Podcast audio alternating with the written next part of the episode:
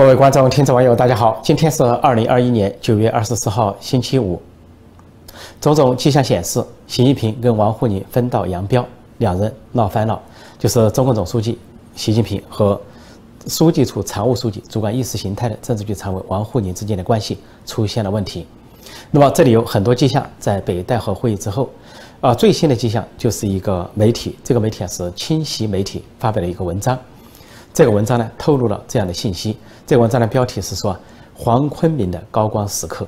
黄坤明是谁呢？黄坤明是政治局委员、中宣部长。